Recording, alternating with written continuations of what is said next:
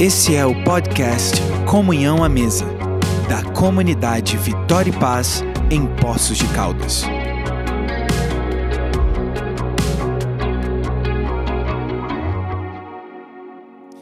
Fala, gente, tudo bem? É, estamos aqui em mais um podcast Comunhão à Mesa, da comunidade Vitória e Paz. Hoje eu estou aqui com o Lucas, nosso, nosso pastor, nosso mestre, e a gente vai falar um pouco sobre a temática do mês de setembro. A gente tem falado sobre enfermidades da alma no mês de setembro, e hoje a gente vai conversar um pouco sobre alguns aspectos é, que nós falamos nesse, nesse mês, nos nossos cultos de, de quarta e de terça-feira. Tudo bem, Lucas? Como é que você está? Fala, Isaac, tudo bem? Tudo bem, gente? É isso aí. Vamos, vamos começar, cara. Como é que. É, a gente tem falado nesse mês sobre, sobre alguns detalhes, né? Sobre alguns pontos específicos de enfermidades da alma. Assim, é, por onde você quer começar nessa, nesse nosso diálogo? Cara, eu acho que é interessante a gente começar falando sobre é, o Setembro Amarelo. Você sabe que é o mês da prevenção, né? E combate ao suicídio. E nós pegamos esse mês e fizemos quatro, cinco quartas-feiras, né? Onde a gente falou sobre luto, falamos sobre ansiedade, sobre depressão, sobre o próprio suicídio. Então eu acredito, cara, que a gente pode falar um pouquinho sobre cada coisa, né? Dar uma passada e aí você que manda. Vamos por Fechado. onde? Vamos, vamos começar por, por ansiedade. Ótimo. Acho que, é um, acho que é um ótimo tema. O pessoal que está ouvindo a gente, é, o que nós compartilhamos aqui sobre ansiedade esse mês foi que é o seguinte: a gente não pode talvez ser extremista quanto a, a essas coisas que nos acontecem, do tipo, Jesus, inclusive, quando estava pregando para discípulos, aqui ele falou assim: olha, não andeis ansiosos quanto coisa alguma, quanto o que você vai vestir, quanto o que você vai comer. Então eu acredito que por mais cristão que você seja, em algum momento da sua vida você pode cair em ansiedade. Ansiedade é consideravelmente é, um pecado? Pode ser que sim. Quando você depende exageradamente do dinheiro, você está dizendo que o dinheiro é mais importante do que Cristo, do que a convicção e a verdade que você tem de Cristo. Então isso pode se tornar uma idolatria, consequentemente, toda idolatria é um pecado. Mas eu acredito num, num meio termo razoável de que a ansiedade ela pode ser sim um sentimento, não aquele sentimento avassalador, mas um sentimento que está convivendo conosco diariamente, do tipo, poxa, cara, eu estou preocupado, você ser ansioso, inclusive quanto ao seu desempenho aqui na igreja, quanto ao seu papel, você fala assim, poxa, eu espero que isso dê resultado, eu espero que isso dê certo. O pastor olha para a igreja e fala assim, poxa, eu fico às vezes é, ansioso quanto, poxa, o que, que vai acontecer? Então, são coisas que podem acontecer.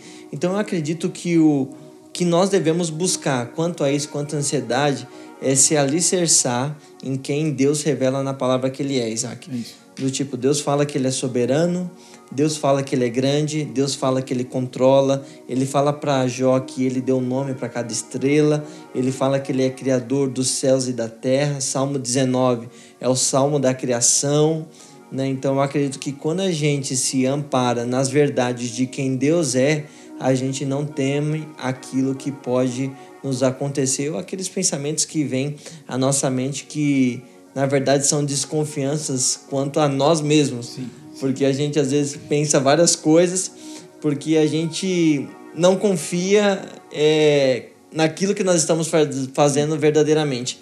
Então, quando você se enche, se esvazia no bom sentido da palavra, se é que isso existe. se você o se esvaziar, eu digo que é um atributo exclusivo de Deus, né? Cristo se esvaziou. Mas quando você retira de dentro de você, eu acho que é essa palavra, retira de dentro de você é, aquilo, aquela cobrança e se enche da verdade de Deus, você pode ter certeza que a sua ansiedade, é, esse esse desejo de que tudo dê certo, essa responsabilidade, sai de cima dos seus ombros porque você confia que você está fazendo algo e se Deus está naquilo, você está fazendo por princípios bíblicos, tá tudo bem, Deus é soberano, ele vai acontecer conforme a vontade dele.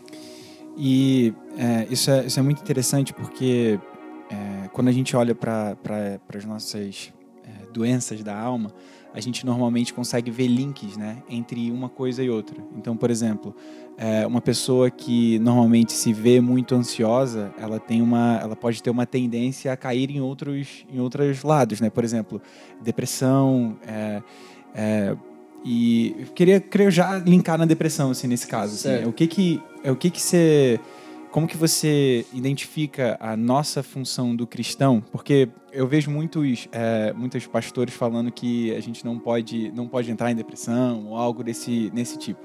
E são assuntos pesados, porque são assuntos muito delicados com relação à, alma das pessoas e como elas lidam com o seu dia a dia. É, o que que o, que que o cristão ele, ele precisa fazer e como ele precisa entender a depressão? O que, que é a depressão realmente para nós cristãos? Eu acredito o seguinte, que sim, a depressão ela faz parte do combo daquilo que acontece no mundo após o acontecimento de Gênesis 3:15, do pecado.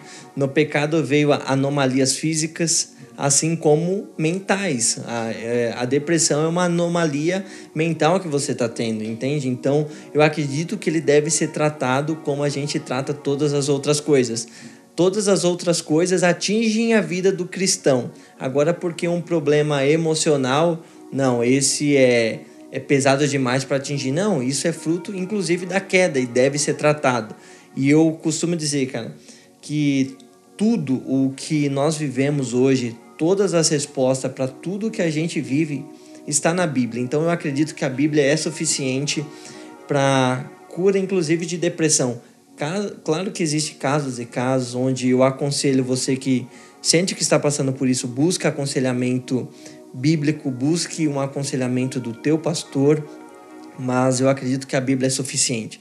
A gente vai para a psicologia, Isaac, tratar de depressão, a psicologia tem mais de 200 linhas. Existem cinco principais, mas existem mais de 200. Então eu fico pensando, cara, você pode estar se tratando com uma pessoa que tem uma linha de pensamento assim totalmente contrária à escritura. Então, o aconselhamento que eu deixo para quem está ouvindo a gente é: primeiramente, saiba que a escritura tem tudo o que você precisa para sair dessa situação e você deve buscar um conselheiro bíblico, é, principalmente, e, se possível, um psicólogo que é cristão, que ele vai juntar a cosmovisão bíblica com a, com a visão que ele tem da psicologia, mas a visão dele geral do todo vai ser bíblica. Então, sim, você pode cair em depressão e você não é mais ou menos é, pecador, você apenas está sofrendo consequências da queda. Elias passou por isso, né? diversas pessoas na Bíblia viveram um momento de, de frustração pesado que se tornou uma depressão. Elias não temeu aos profetas de Baal, aos profetas de Azera, mas quando uma mulher ameaçou ele, ele ficou com medo, ele foi para uma caverna e não queria mais sair de lá. E Deus falou assim: Olha, come e bebe, porque é longa a tua jornada, entende? Depois ele estava embaixo de um pé de zimbro lá, enfim. Então eu acredito que para aqueles que estão nos ouvindo, se você vive isso, se você conhece alguém que vive isso, a primeira coisa, se encha de Deus. Porque um dos sintomas onde a gente está passando por isso é que você não tem mais nem vontade de buscar Deus, você não tem mais vontade de ler a Bíblia, você não tem mais vontade de estar na casa de Deus. Então, são essas coisas que vão, inclusive, contribuindo para o aumento da depressão. Porque quando você se esvazia de Deus, algo vai preencher o teu coração. Então, acredito que a depressão, falando por cima aqui, ela pode ser causada por vários motivos. Por uma ansiedade, por um luto, entende? E a Bíblia trata muito bem de todas essas coisas. Então eu vejo que a solução para isso busca um conselheiro cristão, né? busque um psicólogo cristão, busque, se possível, se for necessário, até um psiquiatra que é cristão. Porque se você vai em qualquer outra pessoa que não tem uma visão é, bíblica, uma visão cristocêntrica da forma como você deve viver, a primeira coisa que ele vai te enfiar é um monte de remédio, ele não quer saber de nada entende? Então eu não acho que, essa, que esse seja o caminho mais ideal para isso. E esse é um, esse é um, um ponto-chave, eu acho, para esse, esse final da nossa conversa. É, já indo para o lado do, do luto, né? É, o luto, ele por muitas vezes ele é um vazio daquilo que a pessoa deixou. A gente deixa de viver algo por conta da falta de certa pessoa.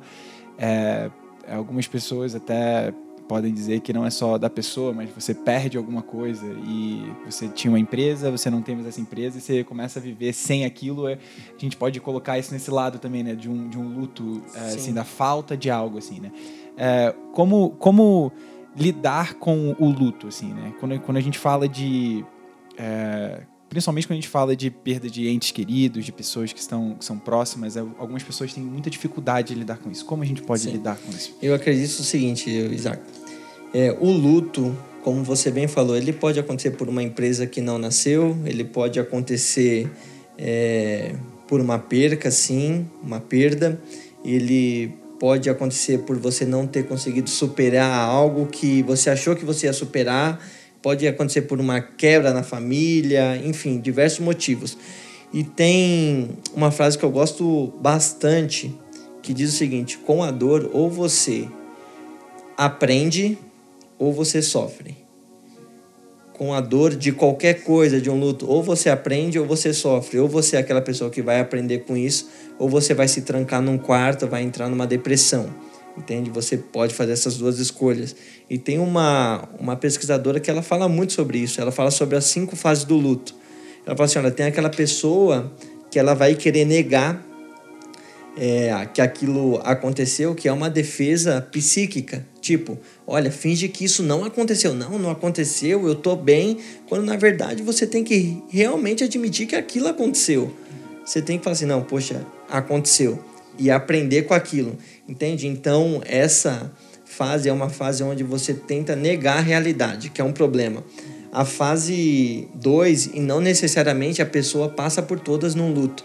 É uma pessoa que ela fica raivosa, ela fica revoltada com o mundo, ela toma atitudes que ela pode se arrepender lá na frente por causa da raiva.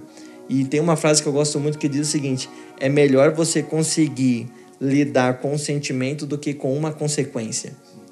Se você consegue é, lidar, primeiramente, com seu sentimento, é melhor.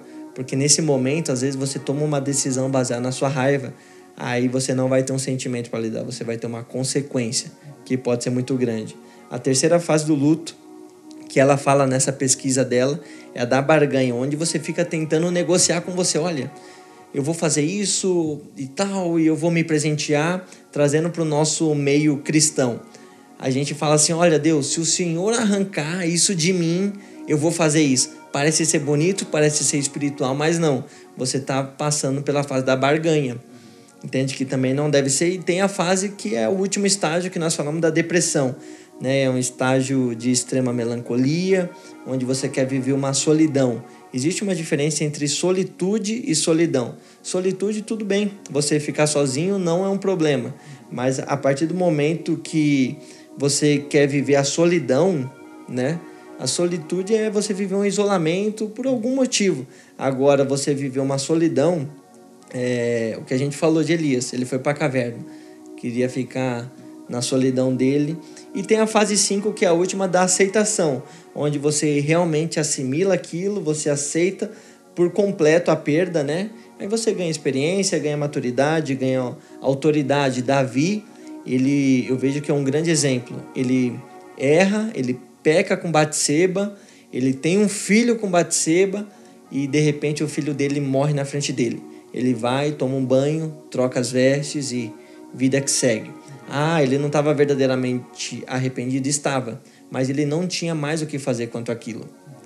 Né? É o Salmo 51, Davi é o salmo do quebrantamento dele após o pecado. Depois, se você puder, você leia, você que está ouvindo a gente. Então, ele falou assim: Olha, eu vivi o meu luto. Eu, enquanto o menino estava tinha esperança de vida, eu fiz tudo o que eu pude. Agora que já aconteceu, eu vou me levantar e ele reconhece que ele peca, ele reconhece perante Deus, pede perdão e vida que segue. Ele não se tranca no quarto, porque, como eu falei, a dor é exatamente isso. Ou você se tranca no quarto e diz que a sua vida vai ser eternamente uma desgraça, ou você reconhece, aceita que existe um Deus soberano que, embora isso tenha acontecido, ele é que vai te sustentar no, na aceitação daquilo que te aconteceu. E Para terminar, Lucas, é, quando a gente é, agora a gente tem pessoas que estão ouvindo a gente que podem estar passando por uma dessas, uma dessas nuances, dessas enfermidades. É, qual é o conselho que você pode dar para alguém nesse momento e para que a gente consiga terminar esse assunto aqui? Certo, eu acredito que a primeira coisa que você já pode fazer de imediato é se encher da verdade de Deus que está nas Escrituras. Né? Você olha e fala assim: Poxa, eu realmente conheço o Deus que me chamou para essa caminhada, para essa jornada? Talvez não, entende? Então você se encha das verdades de Deus, que Ele era o mesmo ontem, hoje, Ele é eternamente. E Ele fala que Ele não é aquele tipo de pai que vai se esquecer. Ele fala assim: olha, a mãe até esquece, o pai e tal. Ele fala assim: não, eu não esqueço. Então, quando você tem essa verdade embutida dentro de você, fala assim, cara, independente daquilo que eu vivi, ele prometeu que ele vai estar comigo todos os dias. Ele prometeu. Ele não prometeu que nós iríamos sentir ele, Isaac, nos momentos mais difíceis da vida. Ele falou assim: vocês vão me sentir todos os dias, vocês vão ter arrepio todos os dias. Não, não. Independente daquilo que você está sentindo, a minha promessa é que eu vou estar lá. Ou seja, então, independente daquilo que você esteja vivendo, você dobre o seu joelho, busque é, as verdades sobre Deus que estão contidas na Bíblia e tenha certeza que, independente daquilo que você sinta, Ele prometeu que Ele estaria lá e que Ele vai te escutar. Segundo ponto, eu acredito que é extremamente necessário você caminhar com alguém nesse processo. Na Bíblia, nunca ninguém caminha sozinho. Elias caminhava com Eliseu, Paulo caminhava com Barnabé, com Marcos, Timóteo só foi Timóteo por causa de Paulo, Jesus, que era Jesus, ele tinha 12. Então, nesse momento, não viva solidão. Procure alguém, busque ajuda, realmente uma pessoa que você vê que é capacitada por Deus, que pode te ajudar nesse processo. Isso é extremamente importante, alguém te acompanhando. E em terceiro, eu acredito que o aconselhamento bíblico de verdadeiramente pessoas que acreditam naquilo que ela está falando, acredita que Cristo é capaz de libertar, é extremamente importante nesse momento. Então é você sentir da verdade de Deus, você ter alguém que você confia para caminhar com você e você buscar uma referência, alguém que possa te aconselhar quanto àquilo que você está vivendo e aquilo que você tem que superar. É isso, gente. Esse foi o nosso podcast Comunhão à Mesa. Se você é, se sentiu tocado por esse podcast, precisa conversar com alguém, nossos pastores estão à disposição. Aqui em Poços de Caldas, a nossa igreja está à disposição, de portas abertas para te abraçar e para te receber. Uh, nesse mês ainda de setembro estaremos falando sobre enfermidades da alma. Estamos aqui conversando sobre isso e um canal aberto para isso são as nossas redes sociais, a nossa própria igreja. Então venha nos visitar e até a próxima quinta-feira. Valeu, gente. Obrigado. Até a próxima. Valeu, valeu.